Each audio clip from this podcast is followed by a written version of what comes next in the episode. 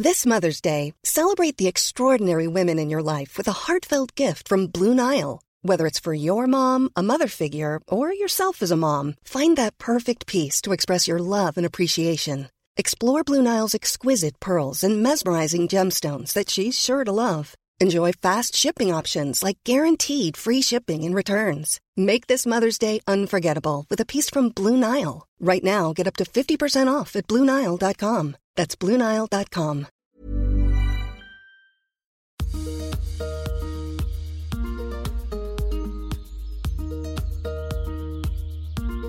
Bonjour et bienvenue dans ce nouvel épisode de J'ai pas d'avis mais j'en veux un. A priori, j'espère que vous avez un avis sur l'affaire Matzneff, qui est mon sujet du jour. C'est pourquoi je vais vous proposer plutôt d'ouvrir la réflexion sur le sujet et de ne pas s'arrêter précisément à cette affaire. Cet épisode aurait pu s'appeler Séparer l'homme de l'artiste deuxième édition, mais d'une part, j'avais prévenu dans la première édition que ça devait nous servir de base à ne pas répéter ce débat, et d'autre part, apparemment sur cette question, le consensus est établi. Violer des enfants, on est contre, en tant que société. Voilà, c'est tout pour cet épisode sur la pharmacie Neuf. Non, je déconne. Attendez, j'ai pas commencé. Est-ce que tout le monde a suivi le bouleversement littéraire de ce début d'année 2020 Résumé des épisodes précédents, donc, Vanessa Springora, autrice et éditrice, sort un roman autobiographique intitulé Le consentement. Elle y raconte l'emprise qu'elle a subie de la part de l'écrivain renommé Gabriel Matzneff. Alors, renommé dans le monde littéraire, car honnêtement, je n'en avais jamais entendu parler, et ça n'avait absolument pas manqué à ma vie. Car le style de Gabriel Matzneff, c'est de raconter ses conquêtes de très jeunes femmes, tellement jeunes que ce sont des adolescentes, voire des enfants, je laisse chacun chacune tracer la ligne là où ça lui chante, et on y reviendra. Stupeur et tremblement, on exhume les archives, et c'est tout un milieu intellectuel parisien qui se réveille avec une gueule de bois vieille de 20 ans. Merde alors dans les années 90, on trouvait ça romantique et chevaleresque, les frasques de ce déjà vieux monsieur à l'époque, qui racontait sodomiser des filles de 14-15 ans. Classe. Alors évidemment, si comme moi vous avez grandi dans les années 90-2000, ces vidéos d'archives vous sidèrent. Vous avez même peut-être le cœur brisé devant ces images de Bernard Pivot s'esclaffant des récits de Gabriel Matzneff. Alors que jusqu'à présent, vous aviez pour Pivot la tendresse qu'on peut avoir pour un grand-père, même s'il dit des maladresses de temps en temps, on lui pardonne, c'est la rage. Mais ces archives de l'émission Apostrophe que tout le monde a pu découvrir en boucle ces derniers temps nous laissent avec un sentiment de trahison. Mais vous étiez tous au courant? Et vous ne voyiez pas le problème? Et ça vous faisait marrer? Mais le choc? Alors, l'émission de ce jour n'a pas pour objet de vous aider à construire votre avis sur la pédocriminalité, parce qu'on va arrêter de parler de pédophilie pour désigner le viol d'enfants, si vous le voulez bien, si vous ne voulez pas, c'est le même tarif. La très grande ouverture d'esprit qui m'a été conférée par mes expériences et mon éducation s'arrête là où commence l'intégrité physique des autres. Violer un enfant, ce n'est pas une question d'ouverture d'esprit ou de liberté. Mais je ne pense pas prendre trop de risques en 2020 en rejetant purement et simplement l'idée qu'un enfant puisse consentir à des relations sexuelles avec un adulte. On est d'accord sur ce point, non? Mais on n'a pas toujours été d'accord sur ce point, n'est-ce pas? Car c'est l'angle qui a été retenu par environ toute la presse française pour analyser, commenter et critiquer toute cette affaire. En effet, la problématique retenue a été comment a-t-on fait pour ne pas voir, ne pas entendre, ne pas comprendre que les écrits de Matneff relataient des histoires de pédocriminalité et non des histoires d'amour? Alors on croise les images d'archives dans leur contexte socioculturel, pour chercher à expliquer, à comprendre notre aveuglement collectif. Je dis nous, c'est un nous très large, bien sûr. J'avais 4 ans en 90, donc laissez-moi en dehors de ça.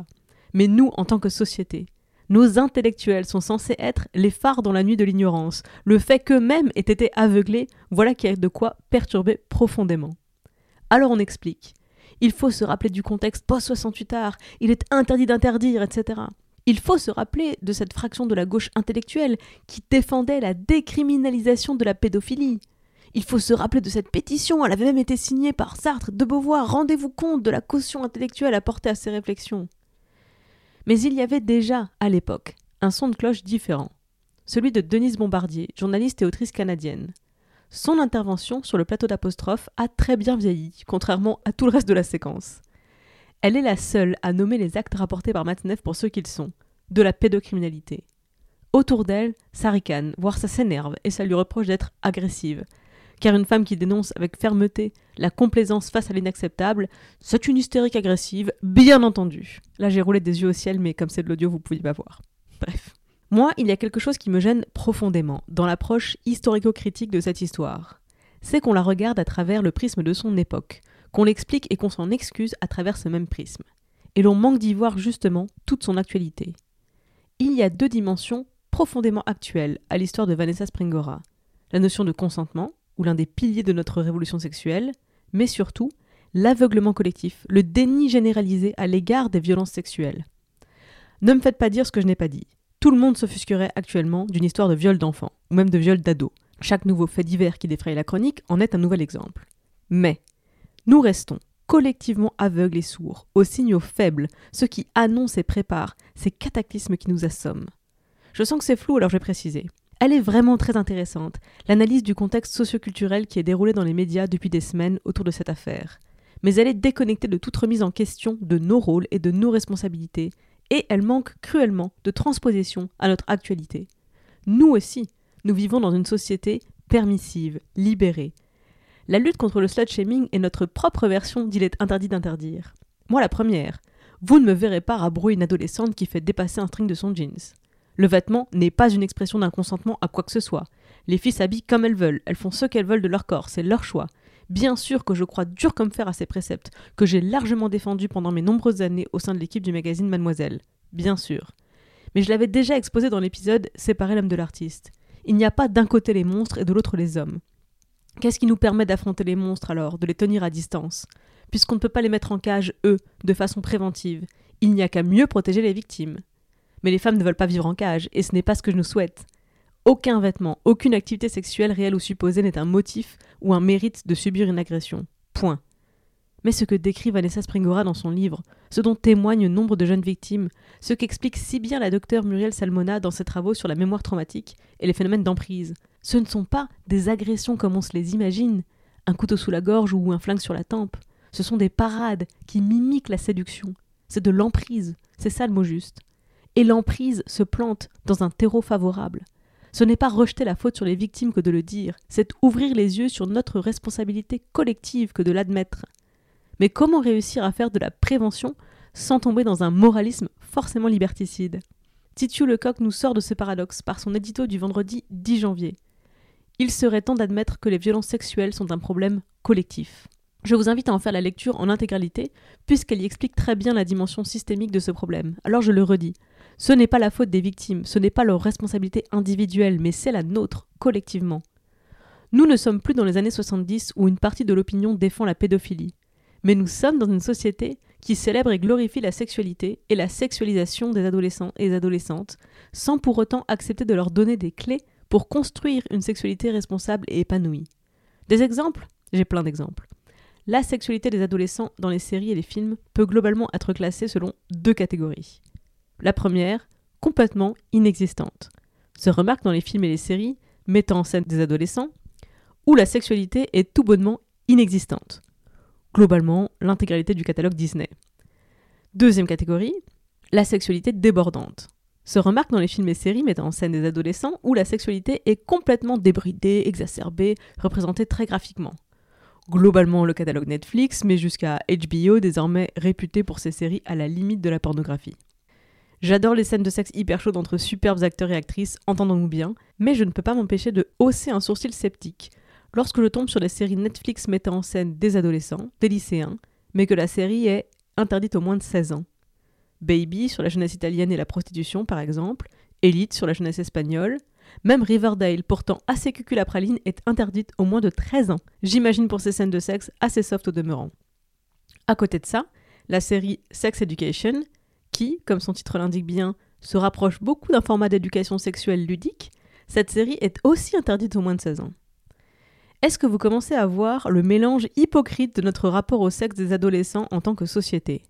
Certes, la pop culture reste très influencée par l'Amérique et sa morale quasi archaïque au sujet de la sexualité, mais que fait-on, nous, en France et en Europe, pour rééquilibrer la balance? On se laisse aujourd'hui baigner dans toute une culture de sexualité libérée dès l'adolescence, sans avoir pris soin de libérer d'abord le rapport au désir et à son propre corps.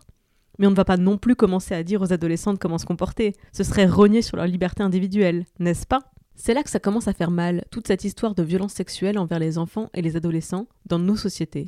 on ne va pas pouvoir rester caché derrière nos beaux principes de liberté et laisser s'installer une nouvelle morale de jouissance sans entrave dictée par la domination culturelle du porno. Je vais prendre un seul exemple, extrait d'un article du site Brain publié en février 2019, il y a presque un an déjà. L'article est titré Aigao, la nouvelle duckface héritée de la culture du viol. Et le phénomène qu'il décrit est précisément une nouvelle pose très en vogue sur les réseaux sociaux chez les adolescentes, comme a pu l'être la fameuse duckface en son temps. Sauf que la est donc directement importée d'une culture pornographique. Je ne rentre pas dans les détails de son origine, c'est loin de mon propos, je cite juste un extrait de l'article. Si aujourd'hui, comme beaucoup de codes du porno, l'Aegao infuse la culture pop et peut être utilisée dans des hentai plus soft ou dans des contextes non sexuels dans des mangas, faut-il la laisser se racheter une virginité? Car elle est un reliquat de la culture du viol, de l'humiliation et de la domination masculine, pas une banale duckface. Si vous en doutez encore, promenez-vous par exemple sur le compte Twitter Aigao Hentai et vous verrez que la notion de consentement est plus que floue. Fin de citation. Ah. C'est gênant comme discussion, mais ça commence par ces détails. Mettre des strings à 14 ans, j'ai rien contre, c'est juste un vêtement. Que le string se voit, écoutez, je suis pas Christina Cordula, laissons les filles faire bien ce qu'elles veulent. Une grimace devenue hyper populaire importée du porno, bah ça a perdu son sens premier en se popularisant, non? Et puis c'est juste une grimace. Sauf qu'encore une fois, on ne parle pas d'adultes en pleine possession de leur faculté de décision, de leur libre arbitre, de leur pratique éclairée du consentement. Même les adultes, de nombreux adultes ont du mal à s'écouter eux-mêmes, à exprimer leurs désirs, à faire respecter leurs limites. Mais nous devrions attendre des adolescents, des adolescentes, qu'elles soient capables d'un tel discernement, alors même qu'on ne fait pas grand-chose pour leur donner ces clés? Je rappelle à toutes fins utiles qu'à chaque fois qu'on parle de prodiguer de l'éducation à la sexualité dans les écoles, le sujet provoque une levée de boucliers dans toute la frange conservatrice de l'opinion publique. Lutter contre la pédocriminalité a l'air de faire l'unanimité quand on écoute toutes les condamnations de Gabriel Matzneff dans les médias. Mais armer nos enfants et nos adolescents contre la pédocriminalité en leur donnant notamment accès à une éducation à la sexualité digne de ce nom, ça c'est encore loin de faire l'unanimité aujourd'hui. Et c'est de cette hypocrisie notamment dont je voulais parler à travers cet épisode. De tout temps, les ados ont parlé de sexe entre eux avant de savoir de quoi ils parlaient vraiment. De notre temps, ça y est, on arrête de répudier les filles qui ont l'outrecuidance d'être sexuellement actives avant d'être mariées. Je parle uniquement de nous en France, je ne saurais me prononcer pour un paquet de cultures contemporaines. Voyez qu'on a encore un long chemin à faire. Mais de notre temps, c'est environ la seule avancée à peu près stable. Parce qu'on continue de féliciter les ados mecs pour leurs conquêtes, on continue de les encourager à voir le sexe comme un rite de passage à l'état d'homme et comme une performance. Parce qu'on continue de mettre en garde les filles contre la sexualité dans son ensemble, alors même qu'elles baignent dans une culture qui les valorise essentiellement à travers leur capital sexuel. Parce qu'on continue de ne pas parler de sexualité, surtout pas avec les enfants, les adolescents, parce que ça nous gêne essentiellement. Qu'on veuille tout leur interdire ou rien leur interdire, le résultat est le même. Il et elle s'informent ailleurs, sans adultes de confiance pour les aider à repérer les comportements d'adultes dont ils doivent se méfier. Alors on peut se féliciter de l'intervention de Denise Bombardier sur le plateau d'apostrophe dans les années 90, et puisque tout le monde s'attache tant à rappeler le contexte, rappelons le contexte. Denise Bombardier, à cette époque, à ce moment, apparaît comme une rabat-joie, une hystérique, une casse-couille dans un milieu ouvert, libérée des carcans moraux, en avance sur son temps. Mhm. Alors, au risque de passer moi-même pour une hystérique pète-couille, je vais l'assumer. Il y a un certain paradoxe à s'offusquer de la pédocriminalité libérée vue dans Apostrophe et à, par ailleurs, détourner le regard de la réalité du rapport à la sexualité des adolescents et des adolescentes de nos jours. Je terminerai en citant un extrait de la tribune de Titio Lecoq. Quand on admettra enfin que nous avons un problème de société, cela signifiera que nous pourrons changer beaucoup de choses, aussi bien dans l'éducation, la justice, le médical, que simplement dans nos rapports familiaux. Le signal le plus fort qui pourra être donné sera le jour où les politiques s'empareront du sujet et nous donneront des moyens à la hauteur de l'enjeu. Si on les entend aussi peu s'exprimer sur ces violences, c'est bien le signe que cela relève encore pour la majorité d'entre eux d'un sujet d'ordre privé. Pourtant, les violences sexuelles sont un sujet politique qui concerne la vie de la cité. Fin citation. Puisque c'est un sujet politique, arrêtons de le traiter comme un sujet intime d'ordre privé. Ce que vous aimez faire sous les draps, c'est intime et privé. La sexualité, notre rapport à la sexualité, la place de la sexualité dans notre culture et dans notre société, c'est éminemment politique. Parlons-en. Pour ma part, je préfère être traité de mère la morale maintenant que d'irresponsable plus tard. PS, restez concentrés. Si vous avez un débat à ce propos, soyez vigilants et vigilantes envers ceux qui vous entraînent sur un hors-sujet. Le débat n'est pas pour ou contre censurer les écrits de Matzneff ni brûler les œuvres à tendance pédophile. Le problème n'est pas l'art, le problème ce sont les actes et le regard que l'on porte sur ces actes. Je vous invite à écouter ou réécouter l'épisode Séparer l'homme de l'artiste pour vous remémorer cette ligne. Le problème commence lorsque l'homme se cache derrière l'artiste pour excuser le monstre. Alors, que lire ou que regarder pour se renseigner sur le sujet et pouvoir y réfléchir? L'émission de 7 à vous du 6 janvier, en présence notamment de l'ancien président du tribunal pour enfants de Bobigny, Jean-Pierre Rosenfeck, il y rappelle des contours juridiques de la pédocriminalité et notamment de la diffusion d'images et de dessins relevant de la pédocriminalité. L'article de Maya Mazoret dans Le Monde, il faut parler de pédophilie mais sans cliché. Elle y distingue avec rigueur le vocabulaire employé un peu légèrement ces derniers temps. L'article de Muriel Salmona en réaction à l'affaire Matnef pour un âge seuil de non-consentement.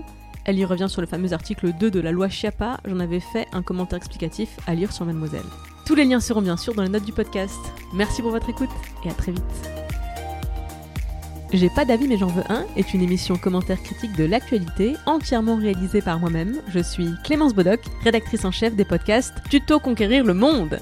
Ça vous a plu? Vous pouvez m'apporter une aide précieuse en partageant cette émission, en allant mettre 5 étoiles sur iTunes et un commentaire sympathique. Vous pouvez également, si vous gagnez plus que le SMIC, me soutenir financièrement via Patreon. C'est www.patreon.com slash clembodoc. Toutes les émissions sont à retrouver sur trois flux de podcasts qui sont Tuto Conquérir le Monde, Activiste et Les Impertinentes. Vous pouvez interagir avec moi en m'écrivant à l'adresse tutoconquérirlemonde à gmail.com, sur Instagram conquérir.le.monde ou sur mon compte clem underscore bodoc. Et si vous voulez ne rien rater de mes projets, vous pouvez vous inscrire à ma newsletter via le lien bit.ly slash clembodoc. Toutes les adresses que je viens de citer sont bien sûr dans les notes du podcast. Je me finance exclusivement grâce à la publicité et à vos dons. Merci beaucoup pour votre écoute, merci pour les partages, merci pour les messages et à très vite.